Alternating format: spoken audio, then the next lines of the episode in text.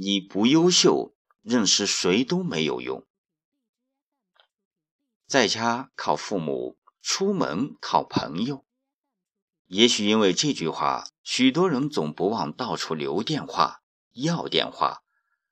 曾几何时，不少人把要到别人电话或合影当成炫耀的资本。不禁想起十多年前的一次偶然接触到某大人物，交流甚欢，蛮投缘的，相互留了电话。原以为这是很重要的人脉资源。不久，刚好遇到一困难，想到了这位大人物，于是长长的发了一条短信，没回，又打去一个电话，结果听到两个字“没空”。说实话，当时很有挫败感。很多人都遇到过这样的拒绝，以为和对方留了电话，存了微信。彼此应该能帮忙，却忘记了一件重要的事情：只有资源平等，才能互相帮助。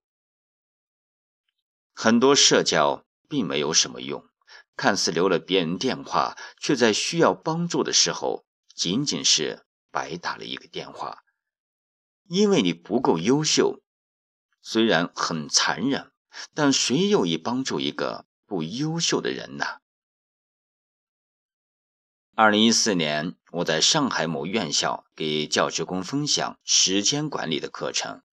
有一位年轻的博士生提问说，自己正在忙工作，常碰到一些不速之客，该不该拒绝？会不会失去人脉？我说，只有优秀的人才能得到有用的社交。这位年轻的博士生感悟到。在没获得博士学位之前，很少有人主动找我。我懂现在为什么有人主动找我了。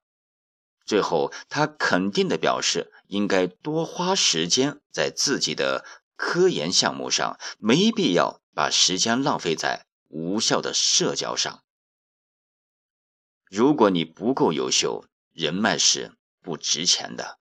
它不是追求来的，而是。吸引来的，只有等价的交换，才能得到合理的帮助。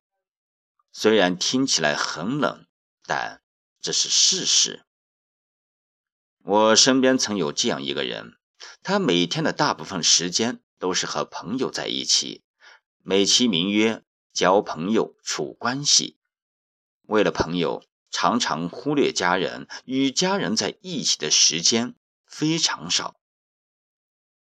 刚开始，身边的确有一群朋友围着跟着，在他心里，有朋友就是有一切似的。后来，处的还可以的人渐渐的离去，为什么呢？